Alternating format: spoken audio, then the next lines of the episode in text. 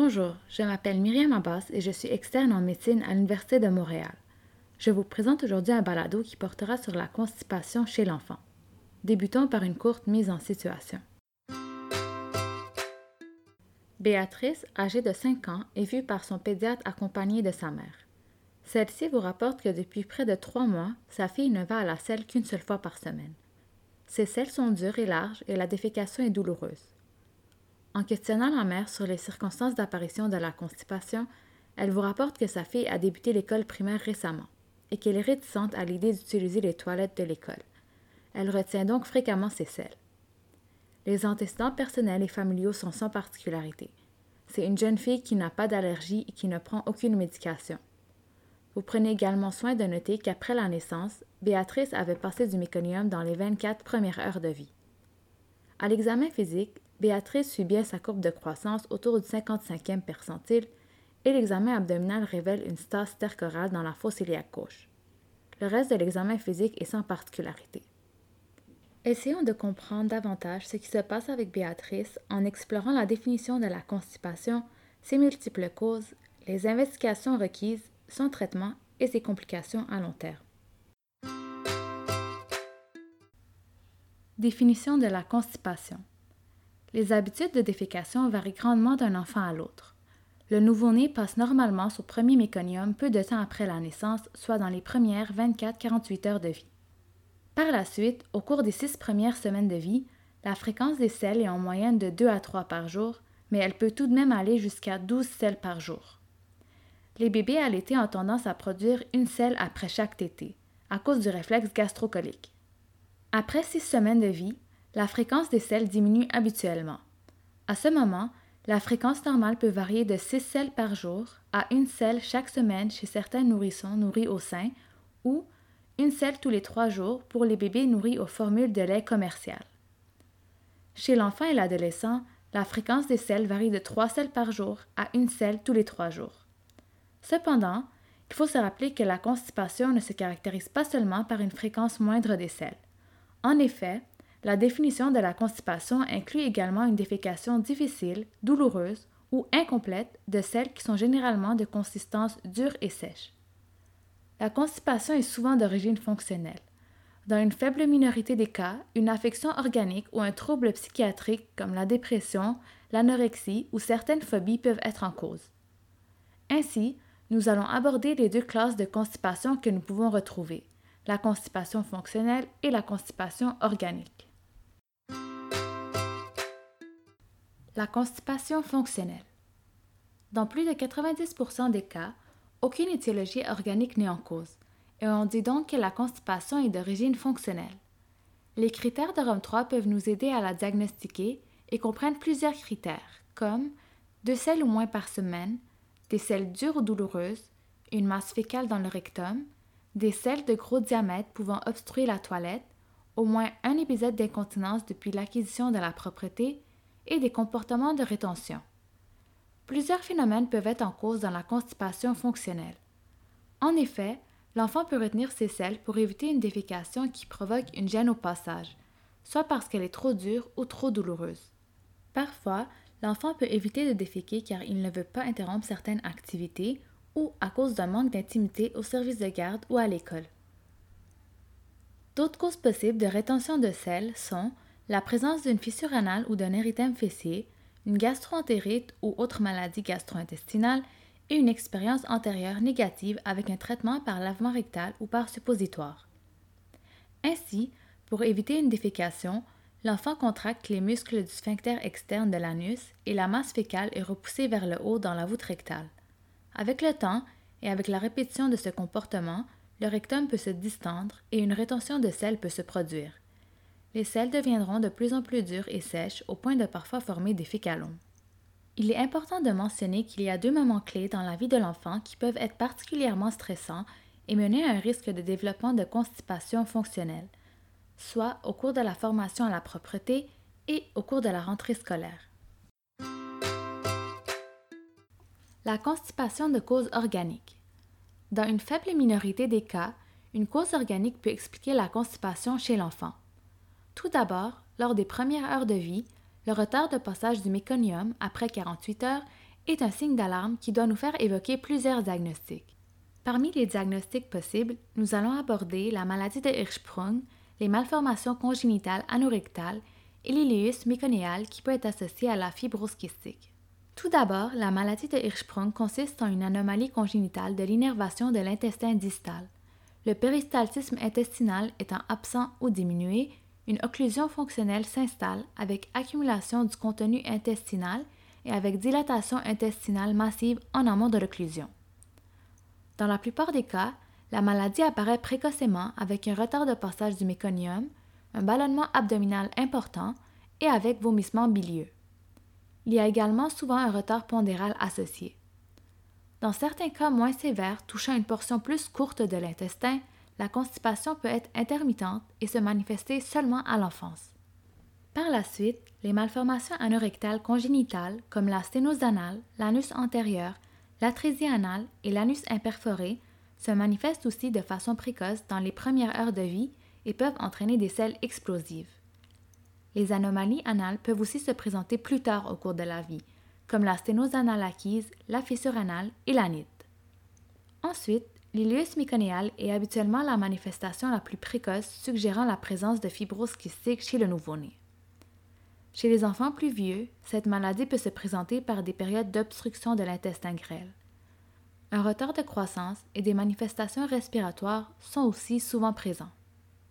Ensuite, la maladie cœliaque pouvant se manifester durant les deux premières années de vie, au moment de l'introduction du blé dans l'alimentation, est une entéropathie auto-immune pouvant se présenter avec de la diarrhée, des flatulences et des douleurs abdominales. La maladie cœliaque peut se manifester avec des symptômes très frustes chez l'enfant. Donc la possibilité de ce diagnostic doit aussi être envisagée avec un haut degré de suspicion face à un enfant avec une constipation significative. L'hypothyroïdie peut aussi se manifester par une constipation. Mis à part les symptômes classiques d'hypothyroïdie chez l'adulte, elle peut également se manifester chez l'enfant par une atteinte de la courbe de croissance. Par la suite, les atteintes de la moelle épinière peuvent entraîner de la constipation. Parmi ces atteintes, nous retrouvons les anomalies du tube neural qui sont souvent décelées à la naissance, une compression médulaire extrinsèque par une tumeur ou un abcès par exemple, et un traumatisme à la moelle. Dans ces cas, la constipation est généralement accompagnée de symptômes neurologiques, comme une faiblesse, une diminution de la sensibilité des membres et des troubles vésicaux pouvant causer une rétention ou une incontinence urinaire. Ensuite, certains médicaments, comme les opioïdes, les anticholinergiques et les antidépresseurs peuvent entraîner de la constipation comme effet secondaire. Il ne faut pas oublier de mentionner les causes endocriniennes et métaboliques qui sont à considérer dans le diagnostic différentiel de la constipation. Cependant, ceux-ci sont plutôt rares, mentionnant entre autres l'hypercalcémie, l'hypokaliémie et le diabète. Finalement, l'insuffisance d'apport hydrique ou de fibres alimentaires végétales dans l'alimentation peut être un facteur de risque dans la formation de selles dures. Cela se manifeste surtout lors de la période de transition de l'alimentation vers les aliments solides lorsque la diète contient des quantités insuffisantes en eau et en fibres. Éléments à rechercher à l'anamnèse. Assurez-vous tout d'abord de bien caractériser la constipation de l'enfant en questionnant la fréquence et consistance des selles. Des selles de gros calibre se retrouvent fréquemment lors de la constipation fonctionnelle. Des selles dures de petite taille sont associées avec une constipation plus sévère avec présence d'une masse impactée de selles dans le rectum. Il est important de questionner l'ensemble des symptômes gastro-intestinaux. Des douleurs abdominales et un ballonnement peuvent souvent être présents. Une défécation douloureuse avec rectoragie minime sur papier de toilette peut être présente lorsqu'il y a présence de lésions anales pouvant découler de la constipation fonctionnelle. Une revue des systèmes exhaustive est importante pour rechercher des symptômes suggestifs d'un trouble organique. Il faut aussi questionner les antécédents familiaux, entre autres, les syndromes fonctionnels ayant une tendance héréditaire, ainsi que des antécédents de maladie de Hirschsprung, de maladie cœliaque, d'hypothyroïdie et de fibrose kystique? Les signaux d'alarme à rechercher et qui nous orientent vers une cause organique comprennent un retard de l'émission du méconium, une constipation qui apparaît au cours du premier mois de vie, un ballonnement excessif, un retard de croissance, des selles sanglantes et des signes neurologiques anormaux. Les symptômes généraux tels que la perte de poids la fièvre et l'atteinte de l'état général sont aussi des red flags. Après avoir questionné l'ensemble des symptômes, il faut s'intéresser à l'alimentation de l'enfant. Boit-il assez d'eau?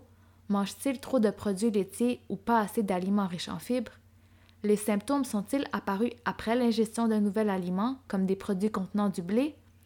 Intéressez-vous également à l'introduction d'un nouveau médicament ou d'un produit naturel chez l'enfant. Par la suite, il est primordial de questionner le contexte psychosocial de l'enfant et de sa famille.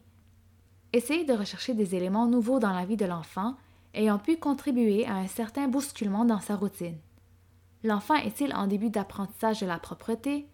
Si oui, les méthodes utilisées sont-elles trop rigides? L'enfant a-t-il récemment vécu un changement dans sa routine, comme le début de l'école ou un séjour d'un camp d'été? On peut également questionner les parents à la recherche de certains comportements de rétention caractéristiques de la constipation fonctionnelle, comme l'accroupissement, le croisement des jambes, le tortillement, etc. Éléments à rechercher à l'examen physique. À l'examen physique, il faut tout d'abord s'intéresser à l'hygiène générale et aux paramètres de croissance. Une déviation vers le bas de la courbe staturopondérale nous oriente davantage vers une cause organique. À l'examen abdominal, on recherche une distension abdominale, une sensibilité ou la présence de masse. Un fécalome peut être palpable le plus souvent dans la région de la fosse iliaque gauche. À l'examen de l'anus, on doit noter sa position. On recherche aussi la présence de fissures ou de signes d'inflammation locaux. Par la suite, en ce qui concerne le toucher rectal, vu la nature invasive de ce geste qui peut être traumatisant pour l'enfant, il n'est généralement pas réalisé lorsqu'il y a une présentation classique de constipation fonctionnelle. Par contre, il peut être effectué, quoique rarement, seulement si jugé cliniquement nécessaire, si le diagnostic est incertain et s'il y a présence de signes d'alarme afin d'éliminer une cause organique. Le toucher rectal permet d'évaluer le diamètre du canal anal, le tonus du sphincter, et il permet d'objectiver la présence d'un fécalome dans le rectum. Une ampoule rectale vide, un sphincter hypertonique et une débâcle fécale suite au toucher rectal est suggestive d'une maladie de Hirschsprung. Un rectum distendu rempli de sel ou la présence d'une fissure anale est compatible avec une constipation fonctionnelle chez un enfant par ailleurs normal une diminution du tonus du sphincter peut nous orienter vers une cause neurologique. Les causes neurologiques, comme les anomalies du tube neural, peuvent être évoquées suite à l'inspection du rachis lombo-sacré à la recherche d'une protrusion d'un sac méningé, d'une touffe de poils, d'une hyperpigmentation ou d'un sinus au niveau du rachis.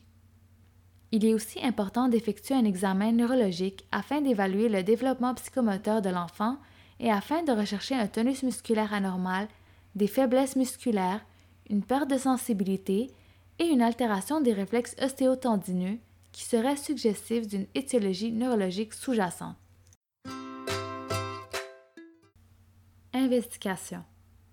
La plupart du temps, l'anamnèse et l'examen suffisent pour exclure une cause organique et poser le diagnostic de constipation fonctionnelle. Lorsque nous suspectons une constipation fonctionnelle, une radiographie simple de l'abdomen n'est pas nécessaire mais elle peut être faite pour objectiver la rétention fécale et en démontrer l'importance à l'enfant et aux parents. Dans ce cas, la plaque simple de l'abdomen démontre souvent un côlon légèrement distendu rempli de sel avec présence ou non de fécalon. Les examens à la recherche de causes organiques doivent être faits selon l'orientation diagnostique et afin de confirmer une présomption clinique. Il peut également être nécessaire de faire des bilans supplémentaires lorsqu'il y a absence de réponse au traitement conventionnel de la constipation ou face à un patient avec une constipation rebelle. Généralement, l'investigation de base de la constipation sévère comprend le dosage des anticorps antitransglutaminase IgA et la biopsie endoscopique subséquente pour diagnostiquer la maladie cœliaque et un dosage de la TSH pour nous mener à un diagnostic d'hypothyroïdie. D'autres examens peuvent être envisagés selon la présentation clinique et les signes et symptômes associés. Par exemple, le lavambarité, la manométrie et la biopsie rectale pour diagnostiquer la maladie de Hirschsprung. Traitement. Le traitement de la constipation vise à favoriser la production de sels molles et indolores et à prévenir la réaccumulation de matière fécale. Des changements alimentaires suffisent parfois à régler une constipation légère ou d'apparition récente. Par exemple, la réduction de l'ingestion de lait lorsque jugée excessive ainsi que l'optimisation des quantités d'eau dans l'alimentation peuvent être suggérées. Certains types de jus peuvent aider à diminuer la constipation comme le jus de pruneau. De plus, on vise à augmenter la consommation de fibres végétales insolubles et solubles. Ensuite, l'enfant doit être encouragé à établir une habitude régulière de défécation en profitant du réflexe gastrocolique. Il devrait s'asseoir sur la cuvette de la toilette, les pieds bien appuyés, pendant une dizaine de minutes dans l'heure suivant les repas. On peut souligner les efforts de l'enfant au moyen de systèmes de renforcement positif tels que des autocollants sur un calendrier. Il faut éviter les punitions et les méthodes trop rigides. La présence d'une fissure anale pouvant causer ou aggraver la constipation, il est important de s'adresser à ce problème. Le traitement local consiste en un bain de siège chaud suivi d'un séchage de la région anale une ou deux fois par jour. Le traitement pharmacologique de la constipation est réservé aux constipations importantes réfractaires à l'approche diététique et comportementale. Parmi les agents pharmacologiques, les agents osmotiques tels que le polyéthylène glycol sans électrolyte sont préconisés de par leur innocuité et leur efficacité. S'il y a présence de fécalons, il est nécessaire de procéder à sa fragmentation avant de débuter le traitement, et ce, grâce à des cycles de lavement composés de laxatifs.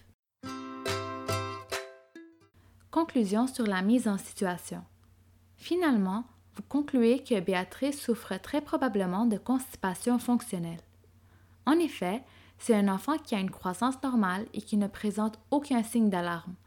De plus, la présence d'un élément stressant étant la transition vers l'école primaire confirme davantage l'étiologie fonctionnelle. Vous expliquez donc le diagnostic à la mère de Béatrice et vous lui donnez des conseils alimentaires et comportementaux qui pourront aider à traiter la constipation de sa fille.